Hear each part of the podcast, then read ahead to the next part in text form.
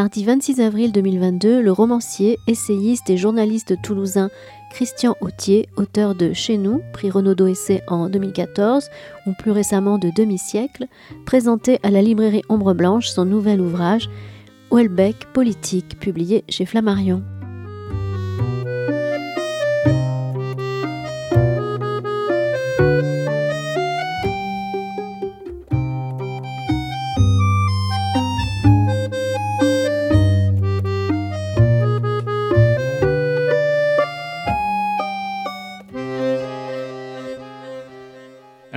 Bonjour à toutes et à tous. Merci d'être euh, venus ce soir à la rencontre de Christian Autier, qui nous fait le grand plaisir de venir nous présenter son dernier ouvrage, paru euh, au mois de mars chez Flammarion, et qui s'intitule euh, Welbeck politique, en hommage, en clin d'œil au Welbeck économiste de Bernard Maris, paru il y a quelques années.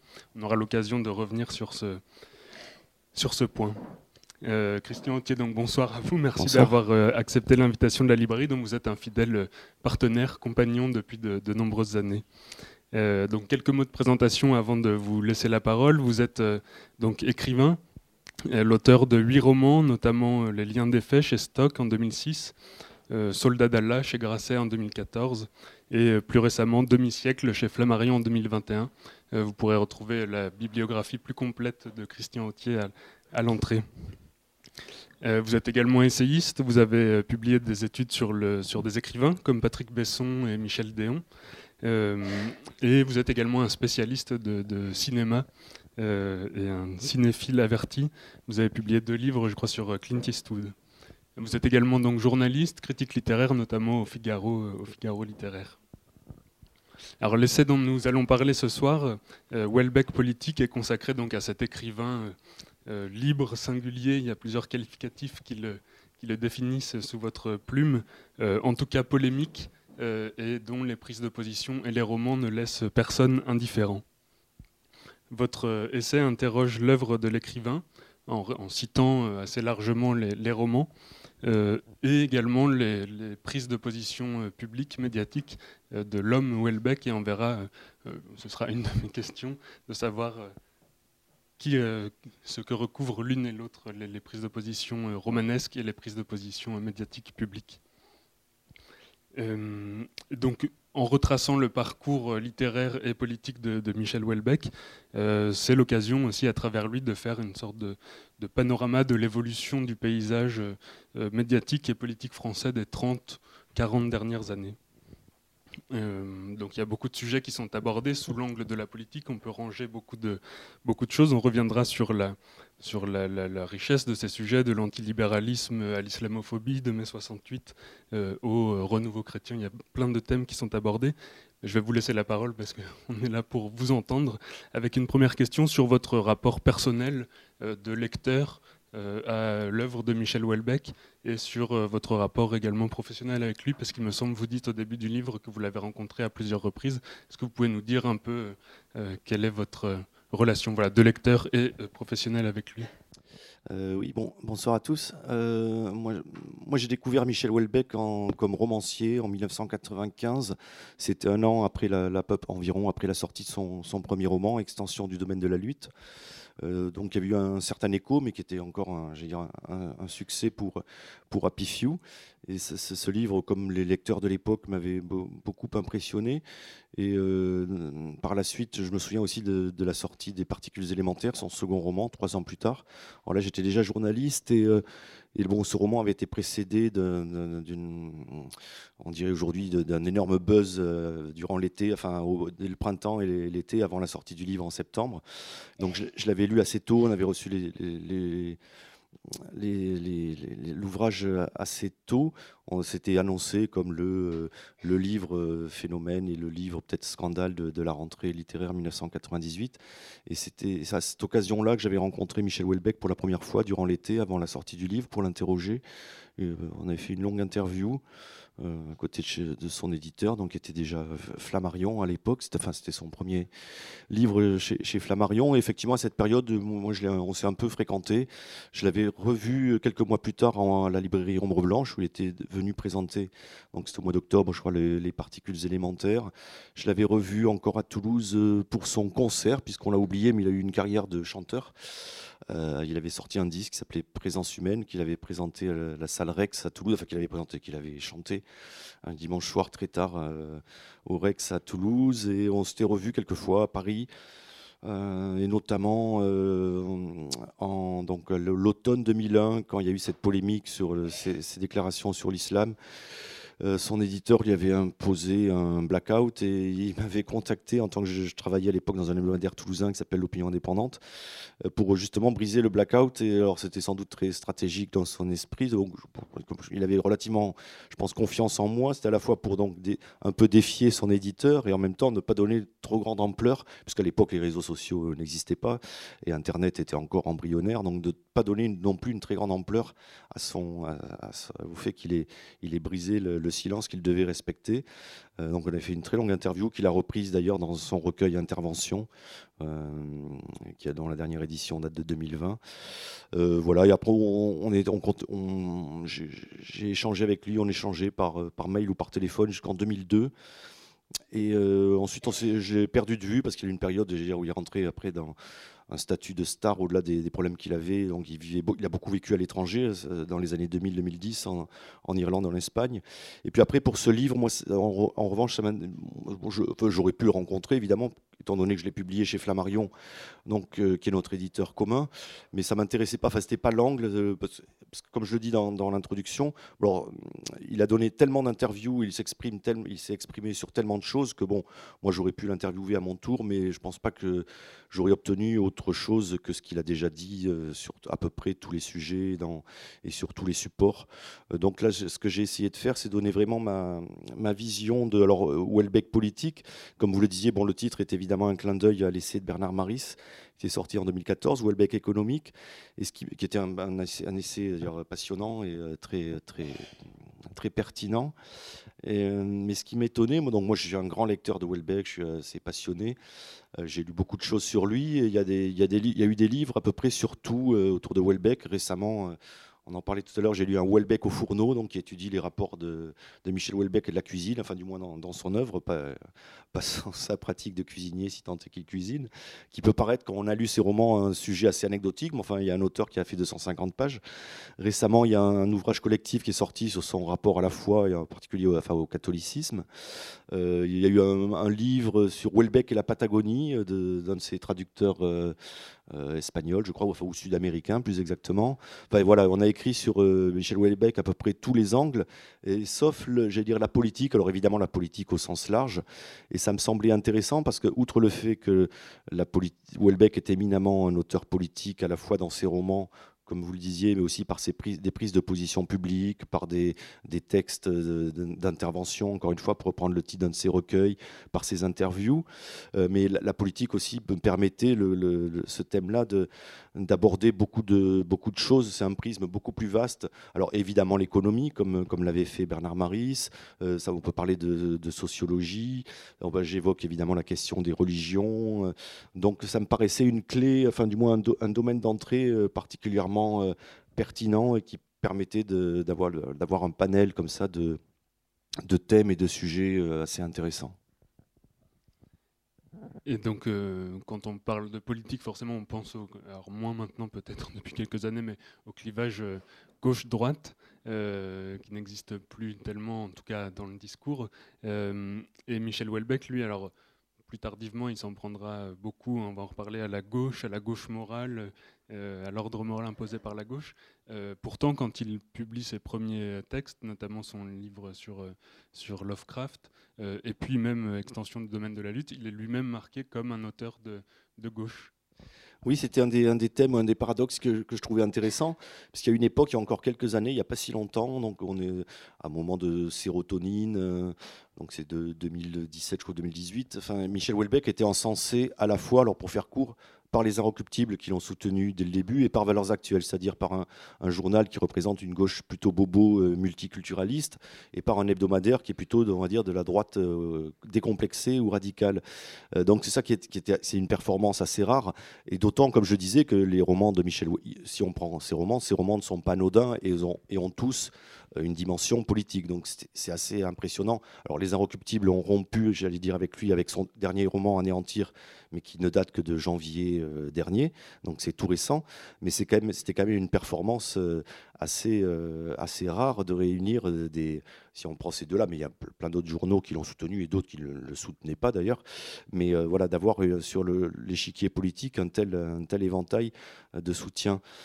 Et euh, effectivement, à ses débuts, c'est essentiellement, à, cause ou grâce à l'extension du domaine de la lutte, qui, euh, on, peut résumer qu'il était une, charge qui a été perçue à juste titre comme une charge euh, très forte contre le libéralisme économique. Donc, on est, le livre sort en 1994 et on, commence à parler d'un phénomène qui s'appelle la mondialisation, d'une économie globalisée. Il y, a, il y, a, des critiques qui vont, des critiques, au sens large, des, économistes, des essayistes qui vont prendre position euh, sur ce thème et, pour, le critiquer.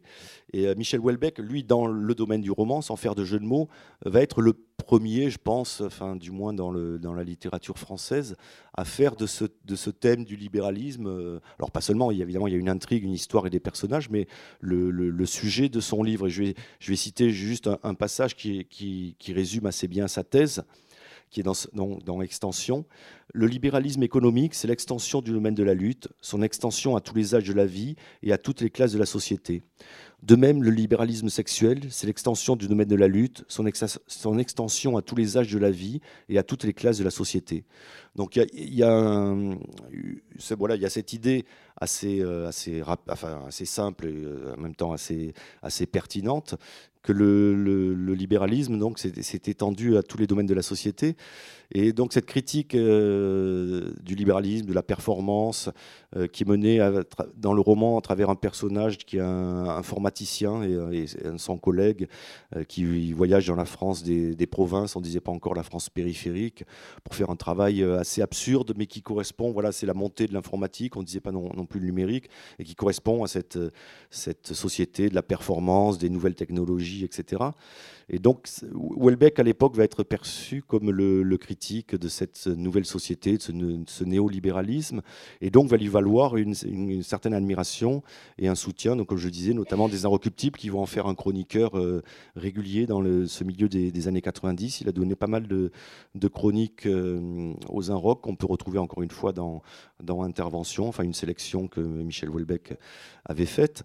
Et donc, à partir de là, on va le considérer comme un, comme un, dire, un compagnon de, route d'une certaine gauche radicale, antilibérale.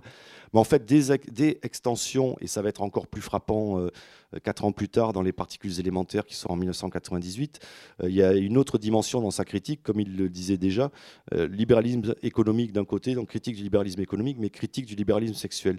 Et dans les particules élémentaires, il va commencer on retrouvera ça dans d'autres de ses livres, mais à faire le procès de mai 68 et de l'héritage de mai 68, et notamment dans le domaine des mœurs donc de la libéralisation des mœurs. Euh, et là, il a aussi, il a, il a, dans les particules, il y a une charge absolument euh, extrêmement violente euh, sur la libéralisation des mœurs. Et, notamment, je me souviens, enfin, je le, je le reprends dans mon essai, mais il fait un, raccourci sans doute un peu rapide, mais à un moment il dit, je, vais le citer de mémoire, mais qu'en fait les, serial killers sont l'aboutissement logique des hippies. Euh, c'est un peu comme ça que Michel Houellebecq résume euh, enfin du moins ces personnages qui sont un peu ces, porte-voix euh, dans ce roman. Et il déplore à travers euh, mai 68 et l'héritage, donc cette, libéralisation des mœurs, la disparition des, alors je cite, des règles morales.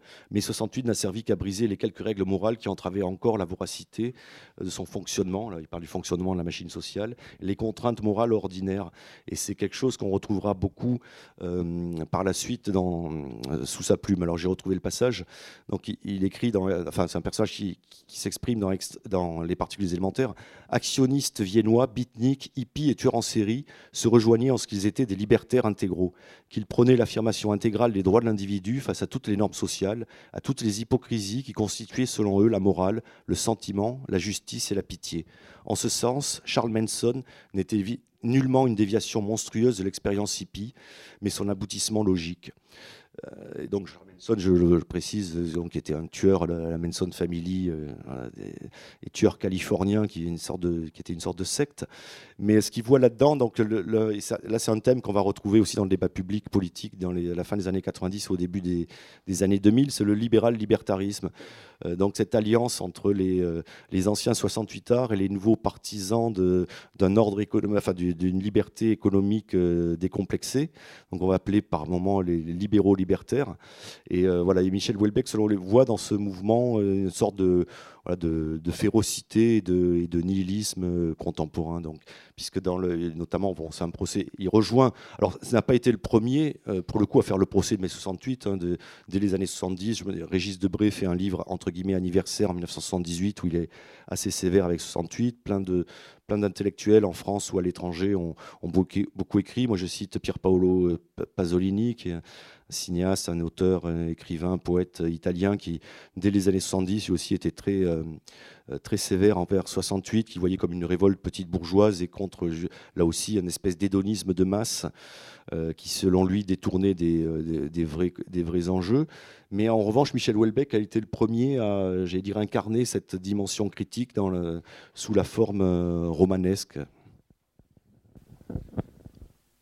Et donc on retrouve justement cette question de la critique du capitalisme qui, pourrait l'ancrer plutôt à gauche, euh, le capitalisme comme euh, destructeur des dernières structures sociales existantes, euh, la famille, la filiation, la tradition, toutes structures sociales qui font obstacle au développement du capitalisme. Et ça c'est un discours anti-68, mais qui est porté encore une fois plutôt par des, figures de gauche. Vous citez donc Pasolini, mais vous parlez aussi de, rapidement de Michel Clouscar, de euh, Jean-Claude Michéa ensuite. Euh, donc on est toujours là plutôt dans une critique de, gauche, où déjà on a... Oui, bien, sûr. Et d'ailleurs, je, cite aussi, moi, ça m'a beaucoup, euh, j'allais dire amusé, enfin intéressé. Je cite un, un, assez long passage du, du, manifeste du Parti communiste de Marx et Engels, donc qui date je le rappelle, de, 1852. Et il y, a un passage où on, dirait mot pour mot du, Michel Houellebecq, ou du moins la vision de Michel Houellebecq. J'ai dit il suffit de remplacer le mot bourgeoisie par capitalisme ou libéralisme. Alors je, je, vais en citer un, passage. Donc c'est Marx et Engels qui écrivent La bourgeoisie a dépouillé de leur auréole toutes les activités qui passaient jusque-là pour vénérables et qu'on considérait avec un saint respect. Le médecin, le juriste, le prêtre, le poète, le savant, elle en a fait des salariés à ses gages. La bourgeoisie a déchiré le voile de sentimentalité qui recouvrait les relations de famille et les a réduites à n'être que de simples rapports d'argent. La bourgeoisie ne peut exister sans révolutionner constamment les instruments de production, ce qui veut dire les rapports de production, c'est-à-dire l'ensemble des rapports sociaux. Donc on est vraiment dans l'extension du domaine de la lutte. Le maintien sans changement de l'ancienne mode de production était au contraire, pour toutes les classes industrielles antérieures, la condition première de leur existence ce bouleversement continuel de la production, ce constant ébranlement de tout le système social, cette agitation et cette insécurité perpétuelle distinguent l'époque bourgeoise de toutes les précédentes. Tous les rapports sociaux, figés et couverts de rouille, avec leur cortège de conceptions et d'idées antiques et vénérables, se dissolvent. Ceux qui les remplacent vieillissent avant d'avoir pu s'ossifier. Tout ce qui avait solidité et permanence s'en va en fumée, tout ce qui était sacré est profané, et les hommes sont forcés enfin d'envisager leurs conditions d'existence et leurs rapports réciproques avec des yeux désabusés. et justement, je trouve assez passionnant chez Michel Houellebecq, c'est que ces, ces, personnages, effectivement, alors portent eux sur notre présent, mais c'est déjà au 19e siècle, il, germait sans doute. C'est ce regard désabusé euh, sur, sur notre condition d'existence. Et un, autre point commun qu'on retrouve chez son œuvre et qui est essentiel euh, avec ce passage, c'est que donc Marx et Engels avaient bien perçu que le capitalisme, c'est le, mouvement perpétuel, le bouleversement euh, quotidien de, tous les rapports sociaux, économiques, etc. Et que ce n'est nullement une force conservatrice et encore moins réactionnaire. Le capitalisme a besoin d'aller de l'avant, de bouger Et ça, ça rejoint vraiment la vision du monde de Michel Houellebecq et lui, son angoisse. Lui, comme je, consacre un, chapitre dans le livre, pour le, enfin, ce qu'il revendique lui-même, où, j'explique en quoi il est conservateur. Euh, Michel Houellebecq est absolument paniqué euh, par ce, mouvement perpétuel. Et euh, ce qui est aussi, je trouve, intéressant dans, dans ses livres, c'est que ce, donc, ce mouvement perpétuel est la fin de toute chose, les processus de destruction et de, dilution. Et c'est que ça, peut concerner des choses très triviales, comme évidemment euh, des choses beaucoup plus profondes, comme la fin de, toute vie, de toute vie humaine. Mais sur la dimension triviale, il décrit très bien dans ses romans euh, la panique du consommateur, puisque donc Michel Houellebecq a été très fort pour... Euh, pour mettre en scène, j'allais dire, pour incarner la vie quotidienne de, nous, euh, j'allais dire, simples consommateurs dans les linéaires des, magasins ou des supermarchés. Et il décrit, il raconte dans c'est vraiment la, panique qu'il a parfois à voir que tout a changé de place et que surtout qu'on ne retrouve plus les produits qu'on aimait acheter, puisque le capitalisme a, toujours besoin de nouveautés, donc l'obsolescence programmée, pour nous faire acheter le même produit mais un peu différent, et de la fameuse destruction créatrice. Et il dit ça crée de l'insécurité, de l'angoisse chez les individus. Et au-delà effectivement de, cette, euh, dire, de cet aspect euh, euh, quotidien ou trivial de la consommation, de l'achat d'objets, évidemment que la, guerre économique, la compétition crée une angoisse et une, oui, une angoisse existentielle, une panique chez beaucoup de gens. Oui, ça c'est quelque chose qui est commun à ces personnages et a priori à lui-même. Il parle lui pour ce qui est, pour ce qui le concerne des chaussures euh, par à bout de marche et de sa, cam, sa parka camel euh, légende qui ont disparu et qui le rendent très triste. Pour revenir à mai 68, euh, il y a une contradiction un petit peu entre la critique que les personnages ou que Michel Houellebecq adresse au mouvement de libéralisation des mœurs et sa propre pratique, parce que c'est une contradiction que vous pointez. Il est euh, en même temps un héritier de, cette génération et il pratique lui-même, ou en tout cas ses personnages, euh, le tourisme sexuel, les boîtes échangistes, euh, etc. Donc, comment est-ce qu'il peut justifier cette... Oui, bah, c'est ça. Heureusement, j'allais dire les artistes sont paradoxaux, du moins paradoxaux et parfois contradictoires.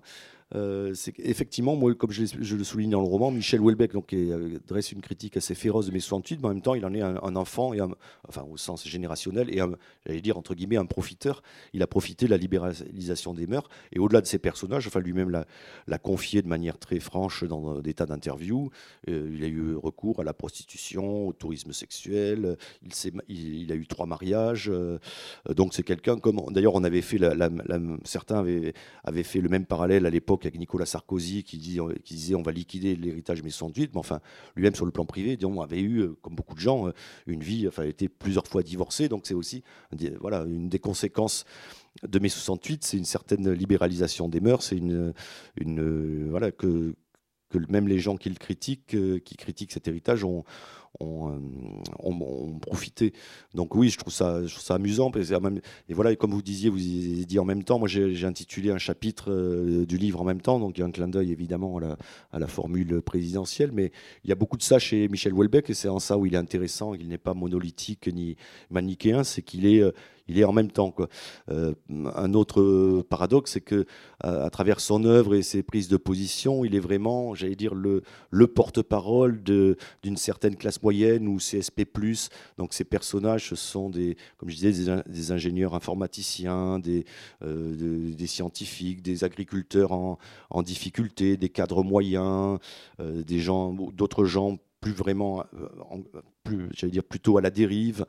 Euh, et, euh, mais lui-même, et on l'a fait, le porte-voix, j'allais dire, de ces, de ces, de ces, classes sociales. on a dit qu'il avait anticipé dans Sérotonine, qui est sorti au moment des Gilets jaunes, enfin un peu quelques semaines après, mais le livre évidemment avait été écrit des mois avant. Il décrit des, des, des jacqueries paysannes, des gens qui occupent les ronds-points en France. Donc on en a fait là aussi j'allais dire, le porte-voix de cette France des, Gilets jaunes, ce qu'on appelle la, France périphérique, mais en même temps, encore une fois, lui-même, socialement, il l'avait reconnu dans une interview dans l'entre-deux tours de la précédente présidentielle, il appartient plutôt à la classe d'en haut, à ces fameuses, ce qu'on appelle parfois les, élites mondialisées. et donc voilà, c'est et lui-même avait dit, socialement, j'appartiens à la France de Macron. Euh, même si intellectuellement ou du moins artistiquement, j'allais dire, euh, voilà, il est le représentant d'une France beaucoup plus euh, populaire. Lui-même appartient à cette France, à ces, heureux de la mondialisation. Comme je disais, il a beaucoup vécu à l'étranger. Il a vécu presque dix ans en Irlande, qui offre un, statut fiscal avantageux aux artistes. Il a vécu longtemps aussi en Espagne. Il a voyagé beaucoup pour faire la promotion de ses livres, de son film. Donc c'est quelqu'un, voilà, c'est un. Je, je, cite aussi un essayiste britannique dont on a beaucoup parlé ces dernières années, qui avait établi le concept entre les anywhere et les somewhere, c'est-à-dire les gens qui sont de nulle part, les, heureux de la mondialisation, qui peuvent aller travailler un jour à Berlin, le lendemain à Paris. Euh, un autre à Los Angeles, et puis les gens qui sont enracinés, qui sont parfois prisonniers de leur territoire. Eh ben, Michel Houellebecq est le représentant, le porte-voix des gens enracinés, et en même temps, lui-même, dans sa vie, c'est un anywhere, c'est un, c'est une, il fait partie des, élites mondialisées. Et alors, avant d'en venir à la question de la religion qui va peut-être nous occuper euh, assez longuement, euh, mais d'abord sur la question du, des réactionnaires, conservateurs, tous ces qualificatifs euh, plutôt infamants quand ils sont lancés dans l'espace public. je voudrais vous interroger sur sa réaction à lui, notamment au livre de Daniel Lindenberg qui paraît en 2002, Les, Nouveaux Réactionnaires, je crois le, le titre. comment Michel Houellebecq réagit-il à cette à cette euh, assignation publique euh, Et puis, euh, comment est-ce qu'il justifie C'est dans un entretien, je crois, avec Bernard-Henri Lévy, qui est publié sous le titre Ennemi public. plus sérieusement, il dit qu'il ne peut pas être réactionnaire si on prend le sens des mots. son œuvre est tout sauf réactionnaire. Oui, alors pour, situer un peu la, polémique, à l'époque, elle avait fait grand bruit, euh, au-delà même de Michel Houellebecq. Donc on est en septembre 2002 et c'est un, essayiste euh, bon, assez peu connu du grand public, s'appelait Daniel Lindenberg, qui publie un, petit pamphlet qui s'appelle Les nouveaux réactionnaires, le rappel à l'ordre, où il, euh, déplore, il désigne la dérive droitière ou ultra-droitière de tout un tas d'intellectuels, d'écrivains, qui souvent venu de la gauche et qui aurait dérivé, euh, selon ces termes, vers la droite euh, euh, la plus réactionnaire. Alors il y avait toute une liste assez impressionnante, il y a une trentaine, moi j'en cite les, principaux, mais ça allait de Luc Ferry à Alain Badiou. Il y avait énormément de gens, Marcel Gaucher, Alain Finkielkraut, euh, et parmi les écrivains, il y avait euh, Maurice Dantec et Michel Houellebecq. Donc Michel Houellebecq a été un peu aussi servi en, termes médiatiques de tête de gondole, puisqu'il était épinglé lui aussi comme nouveau réactionnaire et, symbole d'une dérive droitière plus, largement, au moins dans le champ des idées euh, de la, société française. Et le, phénomène, alors il y a eu, je me souviens, dans les journaux, il y avait énormément de. Ce, ce débat occupait énormément les médias. Euh, et, ce qui était, enfin drôle, ce qui, a été amusant, c'est que la plupart des, des, gens qui avaient été désignés comme ça, comme une sorte de liste noire à la vindicte, euh, se sont euh, rebiffés, non, mais non pas pour dire non, non, on n'est pas réactionnaire, mais ils ont pris l'offensive et, ça a été un peu la fable de, l'arroseur arrosé. Michel Houellebecq avait écrit à l'époque une intervention, une tribune assez drôle où il disait, moi je me, alors il citait Finkelkraut, Marcel Gaucher, tout ça, je les connais la plupart ça me donne plutôt envie euh, de lire les autres, ce que je ne connais pas. Et il, ironisait, il y avait Philippe Muret aussi qui était là-dedans, il ironisait sur le fait que donc, les, gens qui étaient désignés comme nouveaux réactionnaires, au lieu de raser les murs, euh, euh, s'étaient retournés contre leur procureur. Euh, donc oui, sa réaction était assez drôle. Mais et après au-delà, alors effectivement le livre de, Lindenberg était assez caricatural et, il mêlait des gens qui n'avaient rien à voir les uns avec les autres. Enfin, comme je disais, Alain Badiou et Luc Ferry. Bon, on a beau, euh, on peut penser ce qu'on veut d'eux, mais Luc Ferry c'est une sorte de, centriste libéral euh, de droite. Alain Badiou c'est un archéo-marxiste à tendance maoïste. Bon Enfin, les, filets de, Daniel Lindenberg gratissaient tellement large qu'au bout d'un moment, euh, son, propos euh, ressemble effectivement plus à une liste noire qu'à une, euh, réelle analyse. En revanche, je, lui reconnais après euh, peut-être que son, propos était, rapide, mais qu'il avait malgré tout anticipé effectivement ce qu'on appelait une droitisation, alors, et même au-delà des intellectuels ou du paysage littéraire de la société française, euh, c'est-à-dire que des thèmes comme l'identité, l'immigration, euh, l'islam sont devenus, la sécurité évidemment, à partir fin des années 90 et surtout depuis 20 ans, je rappelle ce livre est sorti en 2002, sont devenus vraiment des thèmes, j'allais dire, majeur euh, euh, du débat public. Et ensuite, sur le fond, effectivement, si on est. Et là, Michel Houellebecq avait répondu des années plus tard dans son livre d'entretien avec Bernard Lévy. Effectivement, Michel Houellebecq n'a rien de réactionnaire. Alors, il peut avoir des provocations, des déclarations euh, effectivement provocatrices. moi, j'ai consacré un chapitre, je dirais, c'est plutôt sa, sensibilité à l'art de droite, mais absolument pas réactionnaire, dans le sens où il ne rêve pas de revenir à un ordre ancien. Euh, quel qu'il soit, que ce soit, je ne sais pas, la Troisième République ou la monarchie, ça l'intéresse assez peu. Et comme je, le disais euh, tout à l'heure, mais il explique d'ailleurs dans ce passage à Bernard-Henri Lévy, euh, son, son, angoisse, son obsession, c'est la dégradation et la fin de toute chose.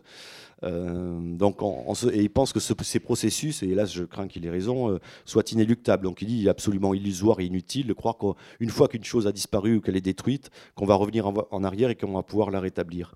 Donc il dit bon, ça sert à rien d'être réactionnaire. En revanche, il assume tout à fait son conservatisme, dans le sens où, alors c'est un conservatisme, alors là aussi le mot a, beaucoup, euh, j'allais dire, d'acception, de, définition, mais c'est un conservatisme, j'allais dire, au sens camusien d'Albert Camus, avec sa fameuse phrase, phrase il disait il, faut empêcher que le monde se défasse. Et donc Michel Houellebecq a peur du changement, du mouvement perpétuel, alors, comme je disais, qui est souvent incarné par le capitalisme, mais pas seulement. Euh, il a peur de la disparition des choses, alors que ça peut être la famille, euh, les corps sociaux, les relations humaines, les relations amoureuses. Il a cette angoisse de la, de la perte, et donc il voudrait que rien ne bouge jamais, enfin, que les choses bougent le moins possible. Euh, et, c'est aussi pour ça, il explique très bien qu'il est très, comment dirais-je, très hostile à tout, phénomène révolutionnaire, tout processus de renversement de la société par la violence ou par des, expressions radicales. Euh, voilà, il c'est un conservateur. Il avait aussi signé une tribune qui s'appelait Le conservatisme source de progrès, où il expliquait très clairement, là aussi c'est quelque chose qui revient perpétuellement sous sa plume, que le, ce, qu'on a, ce que par exemple Pierre-André Taguieff a, baptisé en 2002 le bougisme, c'est dans un, essai qui s'appelait Résister au bougisme. Voilà, le bougisme, c'est, l'angoisse et l'ennemi absolu de Michel Houellebecq, c'est-à-dire, comme je disais tout à l'heure, ce, bouleversement perpétuel et ce discours entre guillemets progressiste, parce que c'est c'est pas forcément du progressisme, qui enjoint chacun d'entre nous à aller de l'avant. Alors il y a tout un vocabulaire, tout un champ lexical, aller de l'avant, réformer, ne pas prendre du retard, euh, avancer, euh, ne pas rejeter l'inertie, l'immobilisme, etc. Et Michel Houellebecq, là, en tant qu'artiste et aussi, j'allais dire, en tant son esprit politique, lui, il aime la lenteur, euh, ce qui ne bouge pas. Euh, le pas de côté. Euh, donc c'est à la fois, et ça où c'est aussi intéressant, c'est que c'est une vision à la fois politique et, esthétique. C'est aussi la vision d'un artiste. Et donc justement sur la, cette question esthétique et de sensibilité littéraire, c'est, on en vient au chapitre que vous avez intitulé Anarchiste de droite. c'est une association de mots qui, qui peut euh, sembler euh, paradoxal, voire euh, antinomique. et d'ailleurs, vous reconnaissez que c'est un mouvement qui est difficilement définissable d'un point de vue théorique et politique. En revanche, il est tout à fait euh, facile de le suivre d'un point de vue euh, littéraire, euh, esthétique. Est-ce que vous pouvez nous parler des quelques figures qu'il compose depuis Stendhal jusqu'au Hussard? Et en quoi est-ce que Michel Houellebecq se rattache à cette tradition? Oui, alors c'est un chapitre que j'ai pris beaucoup de plaisir à écrire. Alors, comme je le précise d'emblée, Michel Houellebecq, justement, dans son livre d'entretien avec, avec Bernard-Henri Lévy, évoquait la peu ragoûtante famille des anarchistes de droite. Donc, bon, moi, je me suis permis de l'intégrer dans cette famille, mais euh, a priori, il la juge peu ragoûtante. Euh, en fait, bon, c'est assez compliqué. Enfin, c'est assez compliqué. Pascal, le grand historien Pascal Horry a fait un livre de référence, je crois que c'est dans les années 80, sur les anarchistes de droite. Donc, je vous invite, si vous voulez des, références très sérieuses et universitaires, à, vous, à vous y référer. Mais en fait, l'anarchiste de droite, bon, la meilleure façon de le définir, c'est peut-être de citer des figures. Et je trouve qu'en France, du moins, la figure la plus, euh, la plus réussie, la plus symbolique, c'est Michel Audiard. Voilà, les, si vous écoutez les dialogues de Michel Audouard et les Tontons Flingueurs, voilà, c'est ça, c'est aussi ça l'anard de droite. C'est quelqu'un, j'allais dire, ce qui différencie de l'anard tout court, qui par définition est supposé être de gauche, c'est qu'il euh, n'aime pas, euh, j'allais dire, euh, la morale, non pas les bons sentiments, mais les belles âmes, les, humanistes affichés, ceux qui se donnent, qui affichent une bonne conscience, voilà, et, le goût des idées généreuses, mais qui ne sont pas forcément suivis dans leur, dans leur pratique, dans la vie quotidienne. Et il y, a un rejet chez la de droite, donc des engagements collectifs. Euh, de la politique, des embrigadements. Euh, il n'aime pas la. Il y a une phrase aussi moi, qui m'avait semblé très, très, euh, très symbolique. C'est Baudelaire qui, disait dans les droits de l'homme, il faudrait ajouter le droit de se contredire et le droit de s'en aller. Donc je pense que l'anard de droite, comme je dis, il n'aime pas la démocratie, les, élections, il n'aime pas les intellectuels engagés, les pétitions, les bons sentiments. Il aime, il y a un goût de la transgression et, de, un goût de choquer le bourgeois. Et à, l'inverse, donc aussi de, de l'anard euh, traditionnel, lui ne dirait pas ni Dieu ni maître, puisque c'est ça qui est amusant chez euh, nombreux anards de droite, notamment ceux du 19e, on peut citer, ou du début du 20e.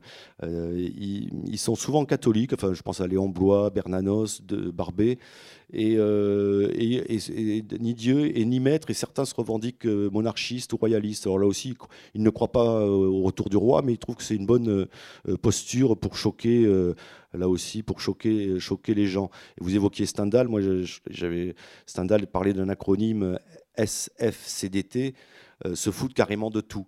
Et euh, voilà, alors c'est évidemment une posture, mais euh, il y, a ça chez, chez de droite. Il y a une insolence et voilà, encore une fois, un rejet, y compris de la démocratie représentative. Alors, bah, mais après, je trouve que quand Michel Houellebecq dit qu'il n'aime pas ça, moi après je suis revenu au texte, et notamment y compris dans il y a les romans, évidemment, on peut trouver des saillies euh, particulièrement savoureuses, euh, mais y compris ces, interventions, j'allais dire politiques, dans, des tribunes. Alors il y a des charges répétées contre la, gauche morale, euh, mais par exemple, là, je vais vous citer un petit texte s'appelait Sortir du XXe siècle, publié en 2002 dans la prestigieuse Nouvelle Revue française chez Gallimard, qui commence ainsi. bon, il évoque le, degré d'abrutissement auquel, nous aura mené la notion d'engagement politique. Le texte commençait ainsi la littérature ne sert à rien. Si elle servait à quelque chose, le racaille gauchiste qui a monopolisé le débat intellectuel tout au long du XXe siècle n'aurait même pas pu exister. Et donc ce siècle, bien heureusement, vient de s'achever. C'est le moment de revenir une dernière fois, on peut du moins l'espérer, sur les méfaits des intellectuels de gauche. Et euh, donc voilà, c'est assez clair. Et là, c'est pas tellement que c'est quelqu'un de foncièrement, comme je disais, réactionnaire ou d'extrême droite. C'est voilà, c'est plutôt cette, cette, euh, euh, sensibilité-là. Où là aussi, Michel Houellebecq, notamment en 2002, s'était beaucoup exprimé dans le champ politique et électoral, et il avait fait une tribune en faveur de. Alors ça aussi, c'est un paradoxe intéressant, c'est-à-dire que la droite euh, va récuser l'engagement politique et va se, euh, se gosser des gens qui font des pétitions et des appels à voter. Mais enfin, Michel Houellebecq, en l'occurrence, avait appelé à voter Jean-Pierre Chevènement, précisait-il, aux deux tours. et il évoquait par exemple les, les autres candidats, je cite, voter Chirac, ce n'est même pas voter autant pisser dans l'isoloir. Lionel Jospin, incapable de mater les sauvageons. Voilà, c'est ce genre de, euh, saillie qui me semble, euh, un autre autre passage sur la gauche morale, une entité hypocrite et perverse. Le seul petit secret de la gauche morale française, c'est qu'elle est fascinée par l'Amérique, parce qu'elle est au fond d'elle-même fascinée par la force et le fric. Et puis il dit, euh, encore il, évoque, avec son hypocrisie aussi, sa judéophobie larvée, pour reprendre les termes de Pierre-André Taguieff, son incroyable complaisance à l'égard des criminels palestiniens, plus généralement son admiration bébête pour les terroristes et les tueurs, sa fascination stupide en réalité pour le mal, la gauche morale française ne sera bientôt plus qu'un souvenir. Et puis, comme j'ai dit, en même temps, le vrai anard de droite, il s'engage pas politiquement. Et Welbeck écrit un peu plus loin Je n'aime pas ce que je suis en train de faire. Au fond, j'ai toujours détesté l'idée que les écrivains prennent des positions politiques. Je trouve cela indigne, irrespectueux du lecteur. il, il, continue. En plus, en pratique, ça ne me range pas de voter. Je ne l'ai pas encore fait depuis que je suis en Irlande. Il va falloir que je m'inscrive auprès du consulat de France à Dublin, que je fournisse tout un tas de papiers, un extrait d'acte de naissance et je ne sais quoi. C'est incroyable à quel point il ne facilite pas les démarches. Et euh, un autre trait, mais je trouvais assez, assez drôle, euh, euh, c'est une interview qu'il accorde en 2015, et il raconte Un jour à Cologne, quelqu'un m'a demandé Vous ne croyez pas que votre livre, alors c'était Soumission à l'époque, risque de faire le jeu de Marine Le Pen J'ai répondu Je ne crois pas, et de toute façon, je m'en fous. Donc effectivement, vous disiez que le, le, de droite euh, donc se fout de tout, ne s'engage pas, etc. Et en l'occurrence, Michel Houellebecq euh, euh, s'engage auprès de Jean-Pierre Chevènement. Mais de toute façon, chacune de ces prises de position publiques fait polémique, interroge, interpelle.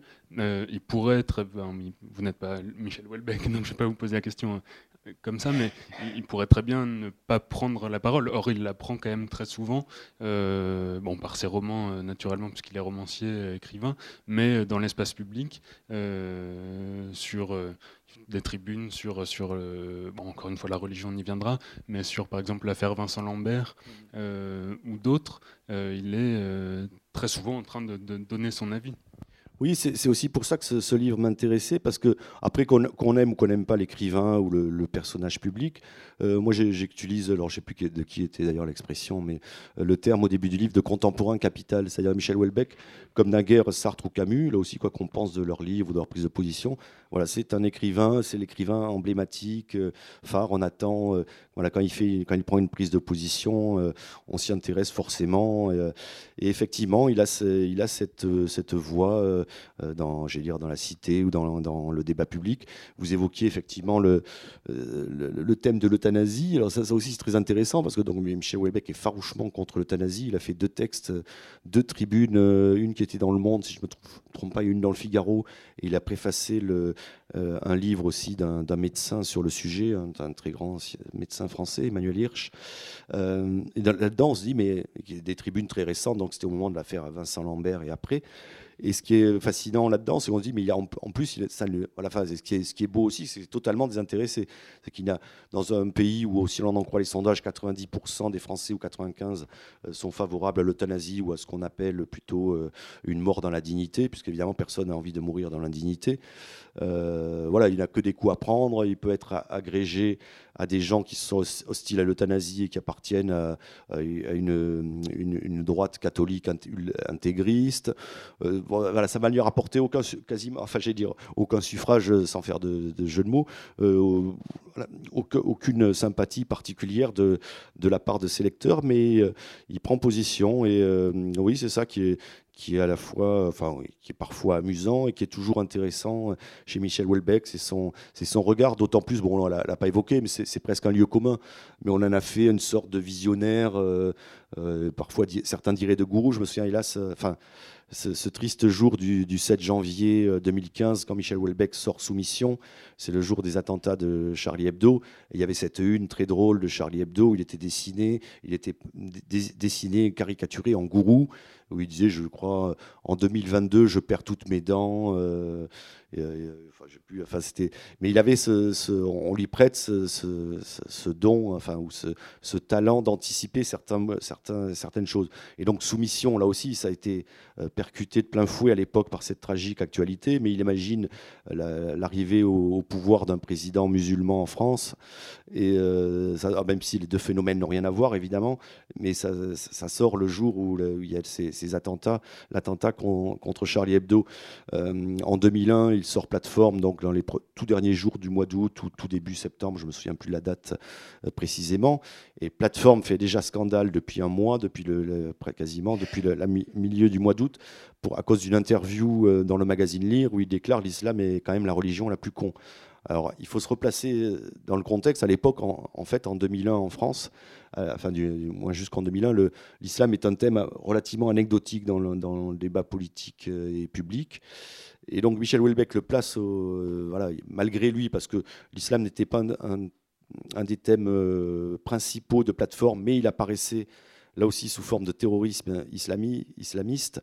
Il évoque un attentat qui ressemblera un an plus tard, plus d'un an plus tard à celui qui s'est déroulé à Bali, où des touristes occidentaux ont été visés. Et puis, dans le livre, c'est un, tout petit passage, mais il y a une petite allusion aux talibans. Et donc, je rappelle, le livre est sorti euh, quelques jours avant le, 11 septembre. Et, là aussi, voilà, ça c'est, on a fait Michel Houellebecq, ah bah, c'est lui qui avait vu que l'islam allait devenir un des enjeux majeurs de ce 21e siècle naissant. J'évoquais tout à l'heure la comparaison qu'on a pu faire, même si elle est très, très très libre entre les, mouvements de, révolte qu'il met en scène dans Sérotonine et, les Gilets jaunes.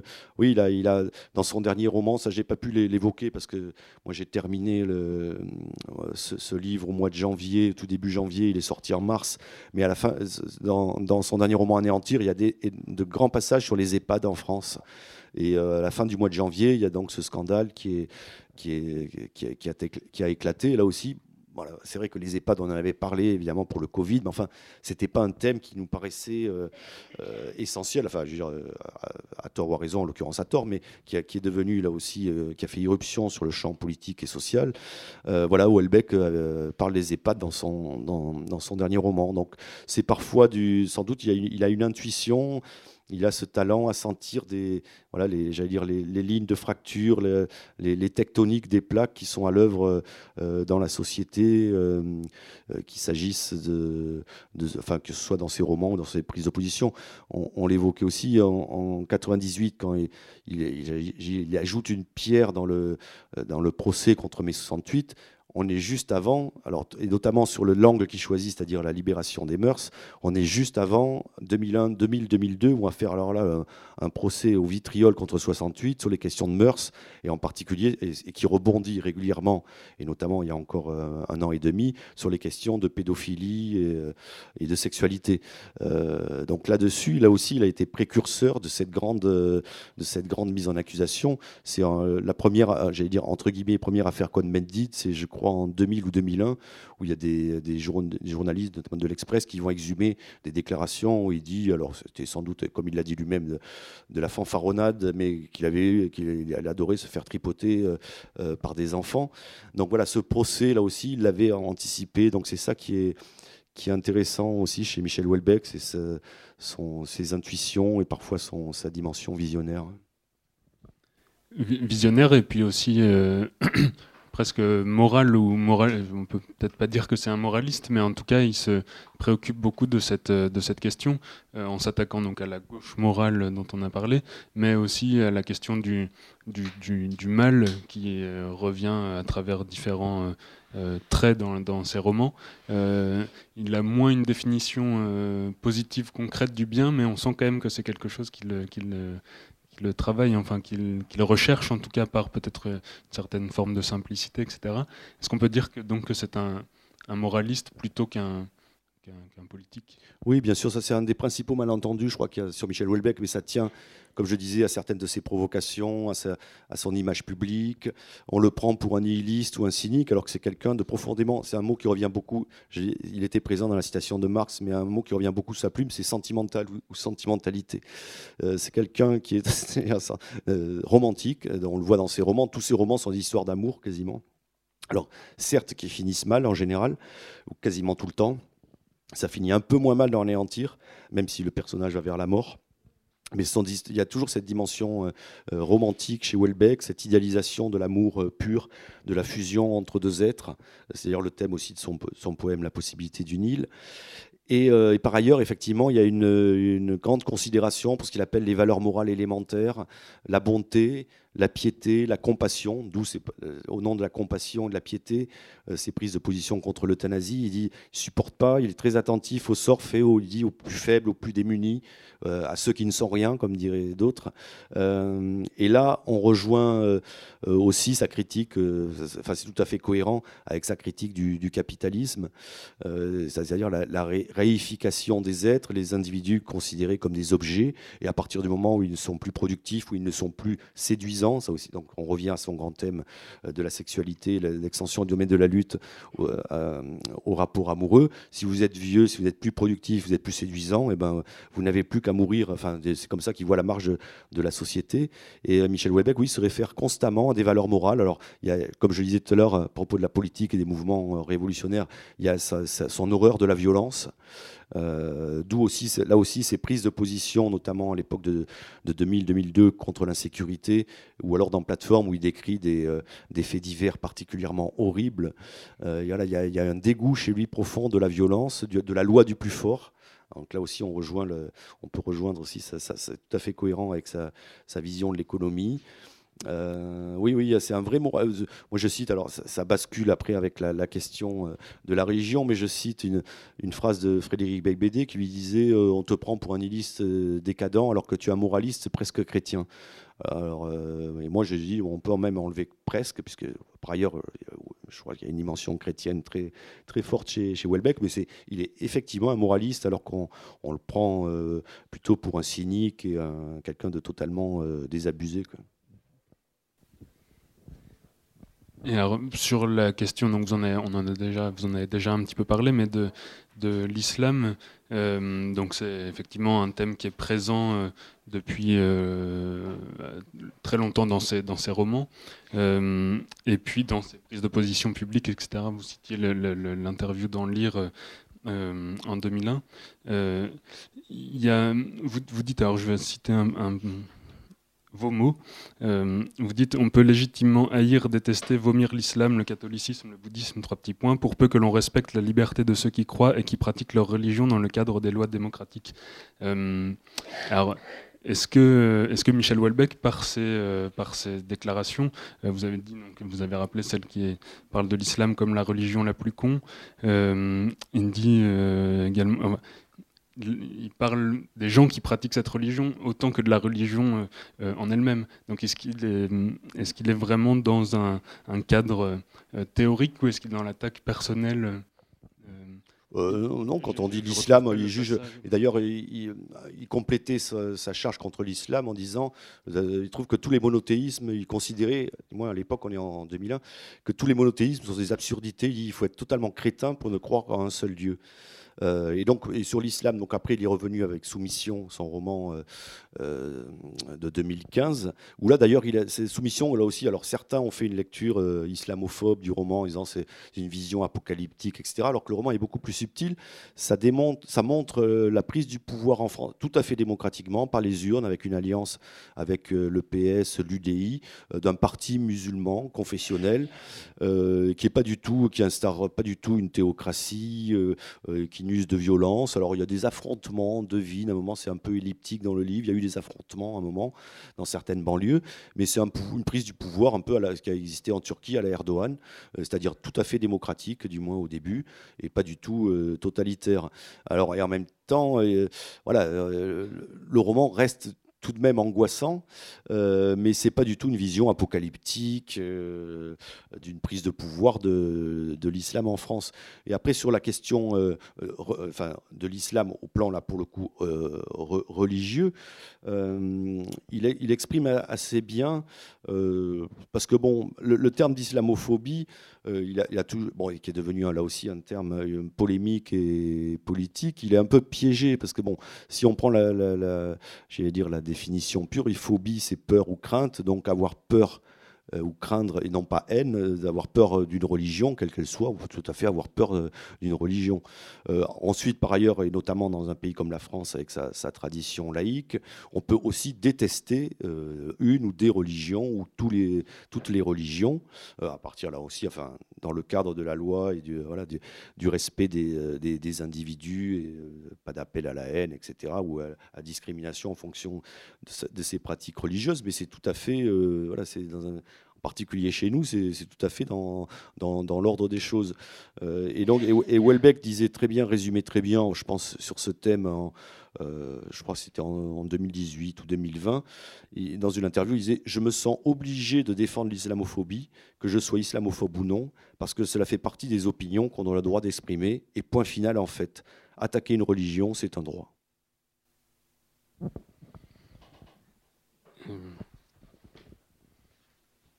Euh, sur le, justement sur la dimension politique de soumission.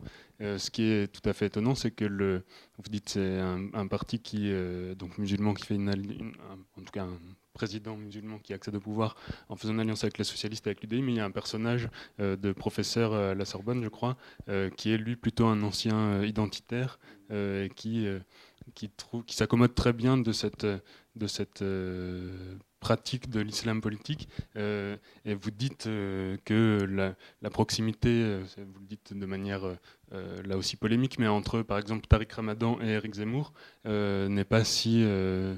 la frontière n'est pas si hermétique, ou en tout cas chacun de son côté de la barricade se bat pour la même chose. Oui, alors ce qui est intéressant dans Soumission, comme je, le rappelle, c'est un roman qui est sorti en 2015 et il imagine la France de 2022. Euh, donc c'est à ce moment-là qu'en 2022, il y a un, donc aujourd'hui, qu'il y aurait un parti euh, confessionnel musulman en France qui prend le pouvoir par les urnes. Alors évidemment, c'était pas du tout un roman de là pour le coup de politique fiction, euh, j'allais dire entre guillemets sérieux. Michel Houellebecq n'a jamais cru que qu'un président, y aurait un président musulman en France en 2022, pas plus que dans son dernier roman Anéantir. Là, il imagine la présidentielle de 2027 où en fait c'est c'est pas vraiment Cyril Hanouna, mais enfin c'est un clone de Cyril Hanouna qui est élu président. En revanche, ce qui est intéressant euh, dans la projection qu'il faisait de 2015 à 2022, euh, c'est qu'on voit le système, euh, les vieux partis, le système droite-gauche exploser et une nouvelle force qui apparaît et qui dépasse les, les, anciens clivages. Donc ça, pour le coup, ça, ça, s'est produit. et effectivement, dans ce roman, c'est un personnage assez, enfin, très passionnant, cet universitaire, et très mystérieux, parce que bizarrement, alors, son patronyme, c'est Robert Rediger, si je me souviens bien, euh, qui ressemble à Robert Redeker, mais qui n'a pas du tout son profil. Parce que Robert Redeker, c'est quelqu'un que les Toulousains peut-être connaissent, parce qu'il vit euh, non loin de Toulouse enfin, depuis très longtemps. c'est quelqu'un qui venait de, l'extrême gauche. Le personnage de Rediger, l'universitaire dans Soumission, c'est quelqu'un qui venait de l'ultra-droite la, plus, la plus ultra, et qui par la suite s'est converti à l'islam sans vraiment, et qui devient ministre, je crois, ou, ou secrétaire d'État dans ce nouveau gouvernement euh, islamique.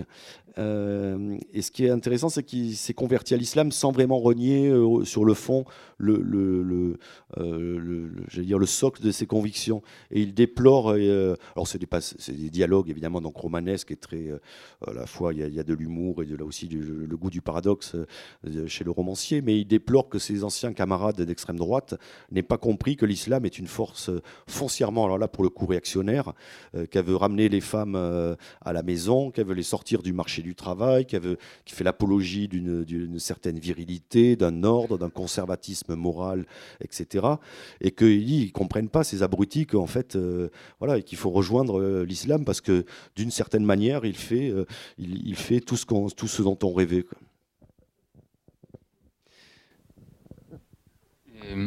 un peu de, la même manière, il fait une, une lecture justement de l'avenir de l'islam en tant que religion. Ça, c'est quelque chose qu'on retrouve aussi chez un autre romancier qui se réclame un peu de Michel Houellebecq, mais qui est Aurélien Bélanger. Euh, une lecture. Euh, euh, comment dire, d'une religion qui est vouée à disparaître, minée qu'il est de l'intérieur par le, par le capitalisme. il dit par exemple, L'islam est une religion dangereuse, et ce depuis son apparition. Heureusement, il est condamné, d'une part parce que Dieu n'existe pas, et que même si on est con, on finit par s'en rendre compte. Euh, bon, là, on va pas revenir Ça, c'est un personnage hein, qui parle. un personnage qui parle, oui, bien sûr. Euh, à long terme, la vérité triomphe. D'autre part, l'islam est miné de l'intérieur par le capitalisme. Tout ce qu'on peut souhaiter, c'est qu'il triomphe rapidement. Le matérialisme est un moindre mal. Et plus loin, c'est aussi un personnage qui parle dans un autre roman. Il dit le capitalisme serait le plus fort. Déjà, les jeunes arabes ne rêvaient que de consommation et de sexe. Ils avaient beau parfois prétendre le contraire. Leur rêve secret était de s'agréger au modèle américain. L'agressivité de certains n'était qu'une marque de jalousie impuissante. Est-ce que là, c'est pas à travers ce devenir euh, euh, historique de l'islam, c'est pas le devenir historique de, de, toutes les religions et de toutes Alors Ça aussi, c'est un aspect intéressant. Il y a, peut-être deux convictions, euh, j'allais dire, soit contradictoires, soit qui ont évolué chez Michel Houellebecq. il y a cette vision, effectivement, qu'on peut élargir à, d'autres religions. Il ne s'en prive pas euh, dans d'autres textes. Mais il y a cette vision, oui, alors, euh, que, l'islam va être effectivement occidentalisé, va être dépassé par le, voilà, par, en gros, Coca-Cola. mais moi, j'avais trouvé déjà cette analyse qui est vraiment passionnante dans un essai d'un Américain qui s'appelle Benjamin Barber, euh, qui avait publié à la fin des années 90, au milieu des années 90, enfin ça a été traduit en français à la fin des années 90, un livre qui s'appelait Jihad versus Macworld, où il expliquait, lui, alors de manière très sérieuse et très, euh, que voilà, qu'il n'y aurait pas de choc des civilisations, parce que à, court ou moyen terme, euh, finalement, toutes les populations allaient être, euh, j'allais dire, avalées, uniformisées euh, par ce rouleau compresseur du capitalisme mondialisé. Alors après, après 2001, on s'est dit ah ben non, finalement ces gens-là avaient tort. C'est le choc des civilisations. On verra. c'est difficile de trancher parce qu'on est vraiment, j'ai dit, en temps, enfin, à l'échelle de ces mouvements, on est encore en direct.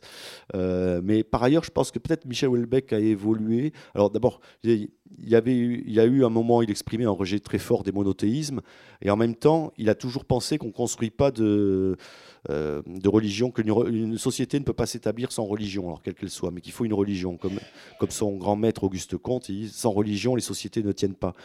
Et, en même, et par ailleurs, ce qui ne l'empêche pas de prédire euh, peut-être la fin d'une certaine, société, parce que si les religions s'effondrent, alors là aussi, quelle qu'elle soit, le catholicisme, euh, l'islam, etc., il dit qu'à partir du moment où il n'y aura pas de plus de religion, les sociétés l'humanité va s'effondrer. Ou alors, il imagine, ça c'est dans le roman La possibilité du Nil, et à la fin aussi des particules, qu'il va y avoir une espèce de nouvelle espèce. Euh, alors, dans les possibilités, sont des, des, clones qui sont devenus une sorte d'extraterrestre. Enfin, dans les particules, c'est une sorte de présence extraterrestre qui a régénéré l'humanité. Dans la possibilité du Nil, ce sont l'humanité clonée, donc il n'a plus rien, plus rien d'humain, euh, mais qui ont, qui ont remplacé, voilà, c'est cette, euh, on dirait, humanité augmentée ou post-humanité qui a remplacé l'humanité qui a été façonnée depuis des milliers d'années par, les religions. Euh, donc euh, oui, il y a ces deux, il y a cette, euh, interrogation, cette tension chez Welbeck. Et c'est aussi pour ça, malgré tout, qu'au fil des années, enfin, on l'évoquera peut-être, il s'est, il s'est, j'allais dire, de moins en moins caché comme étant en fait chrétien et catholique en particulier. Euh, oui, il est, alors il est chrétien et catholique, mais vous rappelez, euh, c'est malgré tout ces relations euh, contrariées. Il y a un chapitre qui s'appelle Chrétien contrarié avec la pratique de la religion. Et vous le décrivez comme un personnage qui est à la recherche justement de, de, de l'épiphanie, qui veut croire mais qui n'y arrive pas. donc, est-ce qu'on peut dire qu'il est vraiment Vraiment catholique? Oui, enfin, vous avez raison de nuancer. Enfin, il est contrarié, mais euh, ça qui est fascinant. Alors, comme je disais, en 2001, il, explique euh, dans les interviews que croire à un seul Dieu, c'est le fait d'un crétin. Euh, quelques années plus tard, donc c'est dans les en 2008, sept ans plus tard, à les conversations avec Bernard-Henri Lévy, il raconte Je suis allé à la messe pendant 10 à 20 ans. Alors, déjà, ça fait beaucoup. Euh, et il dit euh, j'ai essayé de croire, de m'incorporer. Il dit quand je vais à la messe, c'est génial. Euh, j'ai des phases d'extase religieuse. Et puis quand je sors, c'est comme pour la drogue, ça redescend. J'y crois plus. Il dit je doute tout le temps. Euh, et là, en même temps, je m'amuse parce que la définition de la foi chez Bernanos, c'est 24 heures de doute pour une minute d'espérance. Donc, quelqu'un qui doute, ça ne fait pas de lui, j'allais dire, un mauvais chrétien sans, jeu de mots. Et, euh, et donc, ce qui est amusant, c'est, enfin, amusant, ce qui est, intéressant, c'est qu'il y a chez Welbeck euh, voilà, il a envie de croire, il a, il a, il a voulu se faire, se faire baptiser, mais ça marche, il dit au dernier moment, ça marche pas. Mais en même temps, temps temps, il dit, dans une interview, il dit, euh, je, suis je suis catholique dans le sens où j'exprime l'horreur du monde sans Dieu. Voilà, ça fait une, c'est une référence euh, quasi explicite à Pascal qui parlait de la misère de l'homme sans Dieu. Euh, et il précise donc que je suis catholique, mais uniquement dans ce sens-là, comme s'il en avait déjà trop dit. Mais euh, par ailleurs, oui, il y a quand même, et on voit ça dans ses poèmes. Donc Michel Houellebecq, il a commencé à publier en 1991. Avec la même année, il a publié un essai sur Lovecraft, un recueil de poèmes, une espèce de ce qu'il appelait méthode, quelque chose entre l'essai et, le, et la poésie. Et quand on voit ses poèmes, alors il a continué encore il y a quelques jusqu'à peu de temps à publier des poèmes. Il a une œuvre poétique, d'ailleurs, il trouve que c'est l'expression majeure en, littérature. Mais son œuvre poétique, elle aussi, est totalement. Euh, j'allais dire, habité par une dimension chrétienne. Il y a des poèmes qui appellent euh, on va revenir dans la maison du Père, on va renouer avec les vieilles fidélités. Enfin, c'est quelque chose qui est vraiment un fil rouge dans ces romans, tel point que par moment. Alors, comme la critique est totalement inculte, enfin, souvent inculte, euh, et comme il le dit lui-même, ses contemporains savaient plus en général sur la vie de Spider-Man que sur celle de Jésus-Christ. Donc, les références à l'Ancien, au Nouveau Testament passent en général inaperçues, mais il s'amuse à, à, à, mettre des extraits dans ses romans que, que personne ne, relève. Et, et, si jamais c'est pas assez clair, Alors bon, il, enfonce parfois le clou. bon, là aussi, il n'y a, a, pas de jeu de mots, mais ça, c'est les dernières lignes de son roman Sérotonine c'est le narrateur euh, qui, s'exprime. Dieu s'occupe de nous en réalité, il pense à nous à chaque instant et il nous donne des directives parfois très précises. Ces élans d'amour qui affluent dans nos poitrines jusqu'à nous couper le souffle, ces illuminations, ces extases inexplicables si l'on considère notre nature biologique, notre statut de simple primate sont des signes extrêmement clairs. Et je comprends aujourd'hui le point de vue du Christ, son agacement répété devant l'endurcissement des cœurs. Ils ont tous les signes, ils n'en tiennent pas compte. Ah, ça, c'est la fin du roman. Et puis, je cite aussi euh, un, détail euh, qui, m'avait euh, beaucoup amusé, enfin, pas amusé, qui avait assez ému, et qui est dans le film Talasso. Je ne sais pas si vous avez vu, il y a deux très bons films, enfin, un téléfilm et un film qu'a réalisé Guillaume Niclou avec Michel Houellebecq dans son propre rôle. Le premier s'appelle L'enlèvement de Michel Houellebecq et le second, qui est en quelque sorte la suite, s'appelle Talasso, où là, avec Gérard Depardieu également dans son propre rôle, euh, Michel Houellebecq et Gérard Depardieu se retrouvent en thalassothérapie tous deux. Et en fait, bon, ils, ont plus, ils essaient plutôt de fumer pour Michel Houellebecq et de boire, et de boire euh, et de manger pour euh, Gérard Depardieu. On suit leur pérégrination au centre de thalassothérapie, et par moments, comme dans le premier, le, téléfilm Enlèvement de Michel Houellebecq, on peut deviner que certaines scènes de beuverie n'ont pas été simulées. Euh, donc il y a des paroles, on dire, très libres et les, personnages, euh, enfin les acteurs, entre guillemets, improvisent pas mal. Et il y a une discussion, il y a une scène absolument sidérante entre Michel Houellebecq et Gérard Depardieu, Michel Houellebecq explique un Depardieu totalement incrédule, là, dans tous les sens du terme, et stupéfait, euh, que lorsqu'il va mourir, Michel Houellebecq est persuadé qu'il va retrouver sa grand-mère bien-aimée, qui s'appelait Henriette, qu'il a élevée, euh, qu'elle sera intacte, euh, l'image qu'il avait d'elle, qu'il pourra la toucher. Il explique la résurrection des corps. Devant Depardieu éberlué, il dit Mais alors, Michel, t'es croyant? Et là, il répond oh, ça dépend des fois, euh, ça dépend des jours. Mais enfin, je voilà, tout ça pour dire quelqu'un qui croit en la résurrection des corps, enfin, qui se dise croyant ou pas croyant, après peu importe, qui joue des, étiquettes, mais enfin, et, il se met, et, le enfin, Michel Houellebecq se met à pleurer, à sangloter quand il évoque cette scène où il va retrouver sa grand-mère. Et, là, je vous dis, on n'est pas vraiment dans un jeu d'acteur, on est plutôt dans quelqu'un qui, voilà, qui se livre. Et euh, c'est ça qui est amusant, c'est que après, alors c'est certes pas y compris dans sa vie privée. Mais alors, comme beaucoup de pêcheurs, euh, c'est certes pas un modèle, j'allais dire, notamment sur le plan des mœurs, je l'évoquais tout à l'heure, même si maintenant il est marié, euh, il a une vie euh, assez, assez dissolue. mais je pense qu'il est beaucoup plus, malgré tout, euh, respectueux, et là aussi en termes de morale, ce qu'il il le dit, pour lui ce qui compte dans une religion, c'est la qualité de valeur morale qu'elle défend. Et euh, euh, selon lui, le catholicisme, voilà, c'est encore une fois la, piété, la compassion, l'attention, la défense des plus faibles. Et je pense qu'il est bien plus chrétien que des chrétiens affichés, revendiqués ou qui vont à la messe trois fois par semaine. Hum, euh, j'avais une question par rapport à la, posture médiatique de, Michel Houellebecq, parce que justement vous parliez tout à l'heure de euh, le contraste entre la position sociale qu'il occupe réellement et la, position sociale de ses personnages qui, qui, revendiquent aussi. Euh, cette question me vient par rapport à la description que vous faites de lui dans le film. Effectivement, quand on le voit même physiquement dans ses apparitions publiques, un personnage qui perd ses dents, ses cheveux, qui est négligé. Euh, et euh, est-ce que ça relève là de, la, euh, de sa liberté, de la spontanéité, de, son naturel, ou est-ce qu'il y a quand même une part d'image et de calcul et de vous dites que certains évoquent son sens de la, stratégie, ses calculs, ses réseaux, son image soigneusement entretenue jusque dans le côté parfois déglingue. Est-ce qu'il est naturel ou est-ce qu'il est quand même calculateur dans ses apparitions publiques?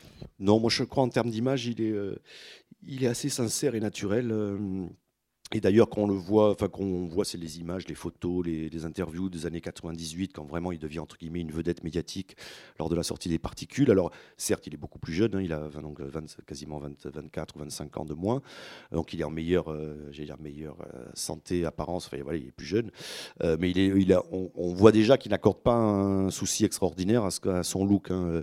Il apparaît en chemisette, je me souviens, sur un carreau. Il a déjà sa parka, il a des pantalons assez informes. Euh, bon, il a déjà à l'époque sa tabagie euh, euh, extrêmement compulsive qu'on remarque parce qu'il fume avec ses deux doigts là. A déjà un penchant pour la boisson, donc il était déjà assez peu soucieux de son, de son image publique. Et c'est après, je ne crois pas qu'il l'ait vraiment, qu'il l'ait vraiment entre guillemets travaillé. Enfin, moi, il y a des gens qui l'ont côtoyé, qui racontent, enfin, voilà, que parfois dans des voyages, il perd son dentier, donc il n'a pas de, il a pas de dents pendant une semaine. Enfin, on l'a vu parfois à la télévision aussi sans dentier. Enfin, franchement, enfin, je vois pas là aussi ce qu'il a gagné à se présenter parfois sous un air un peu, une apparence assez, assez euh, décati. Euh, peut-être euh, parmi vous, il y a des gens qui ont des, questions. parmi ceux qui ont lu le livre ou qui ont des remarques à faire, ou ceux qui ne l'ont pas lu et qui voudraient rebondir sur quelque chose qu'a dit Christian Entier, n'hésitez pas.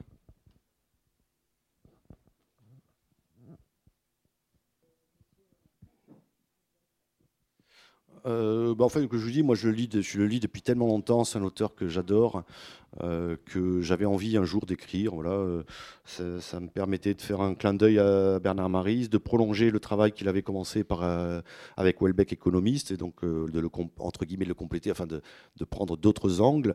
voilà, et après je l'ai écrit en fait l'écriture pure euh, assez rapidement, euh, mais en revanche, euh, j'ai eu des mois de. Alors, même si je connais bien ses romans, enfin, j'ai tout relu, j'ai lu tous ses livres, enfin, a pas seulement les romans, j'ai lu la plus. Pas toutes, parce que c'est énorme, mais énormément d'entretiens, d'interviews, y compris dans la presse étrangère. J'avais lu beaucoup sur lui aussi, même si là, j'ai essayé de pas. mon objectif, c'était pas trop de résumé.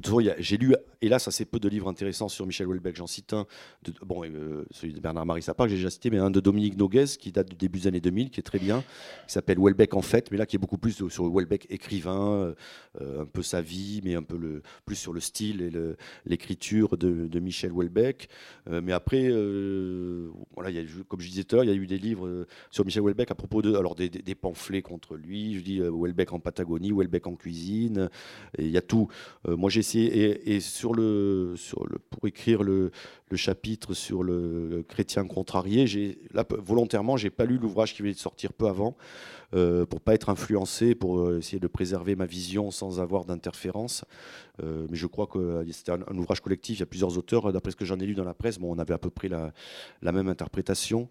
Mais oui, donc voilà, ça, je savais, enfin, j'avais déjà écrit sur lui dans un autre essai en 2001 qui s'appelait le, Nouvel ordre sexuel, dans lequel j'évoquais à travers la littérature, le cinéma, les représentations médiatiques, justement la, contradiction entre un courant euh, libertaire dans le domaine des mœurs et après un nouvel ordre moral qui revenait dans, la fin des années 90 et début des années 2000.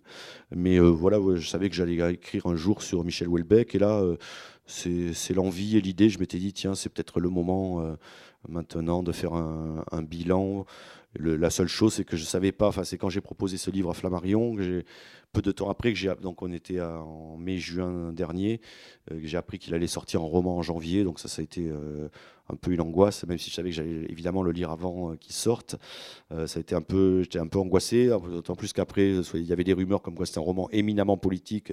Ce qu'il est un peu, mais pas tant, puisqu'il raconte une campagne présidentielle, mais pas tant que ça au final, ce qui m'a beaucoup soulagé, puisqu'il fait, il fait 737 pages. Mais voilà, donc c'est un livre que j'ai écrit assez facilement pour l'écriture pure euh, et, surtout avec beaucoup de plaisir parce que j'ai adoré passer quelques mois avec lui, entre guillemets. Euh, non, on l'y a envoyé évidemment. Enfin, une fois qu'il est sorti. Euh, ce qui m'a fait plaisir, entre guillemets, c'est que bah, de toute façon, comme je l'explique au début, bon, Flammarion, évidemment, savait que je n'allais pas faire un pamphlet contre Michel Houellebecq. A Sinon, je l'aurais proposé à notre éditeur que son éditeur. Euh, ce qui m'a fait plaisir, entre guillemets, c'est qu'apparemment, ils l'ont pas, l'ont pas fait, il n'a pas demandé à le lire avant, parce que, comme vous disiez, on dit toujours oui. Alors, c'est vrai par moment, il surveille énormément ce qu'on écrit sur lui, euh, notamment les journalistes. Il, a, il veut pas accorder, s'il veut pas d'accorder d'interview, il va décourager tous ses proches, tous ses amis, toutes ses relations pour pas voir tel pour pas parler à tel journaliste. C'est ce qui est arrivé, notamment la mésaventure qui est arrivée à Ariane Chemin, qui avait fait une, longue enquête dans le monde, plusieurs épisodes. Donc c'est quelqu'un malgré tout qui surveille. Là, je pense qu'il avait confiance. Euh, on se connaît un peu. Euh, donc il n'a pas demandé à lire, ou du moins il ne l'a pas lu avant, c'est ce qu'on m'a dit. Après, Teresa Crémisi, qui est son éditrice chez Flammarion, je pense elle, elle l'a lu. Mais par ailleurs, avant évidemment qu'ils sortent, mais par ailleurs, moi, ils m'ont rien demandé à bouger. On a fait vraiment que des. Parce que, enfin, alors évidemment, c'est pas un livre contre Michel Houellebecq, mais il y a des choses, des, citations que j'exhume ou que je mets en exergue qui préféraient peut-être qu'on n'évoque pas. je dis, il a assimilé un anard de droite qui trouve une famille peu ragoûtante. Bon, il aurait pu demander, que, quelqu'un aurait pu demander, mais non, ça m'a fait, euh, enfin, ça m'a pas vraiment étonné, mais ça m'a fait plaisir de voir que Flammarion m'a laissé euh, euh, totalement libre de, mon, de mes interprétations et de mes, de mes jugements. en tout cas, je vous, remercie pour cette, pour cette rencontre. On peut peut-être continuer la discussion de manière plus informelle. Vous pouvez retrouver le livre de Christian Autier à l'entrée, ses précédents livres, ses romans également. Et donc, je vous remercie pour. Merci à vous.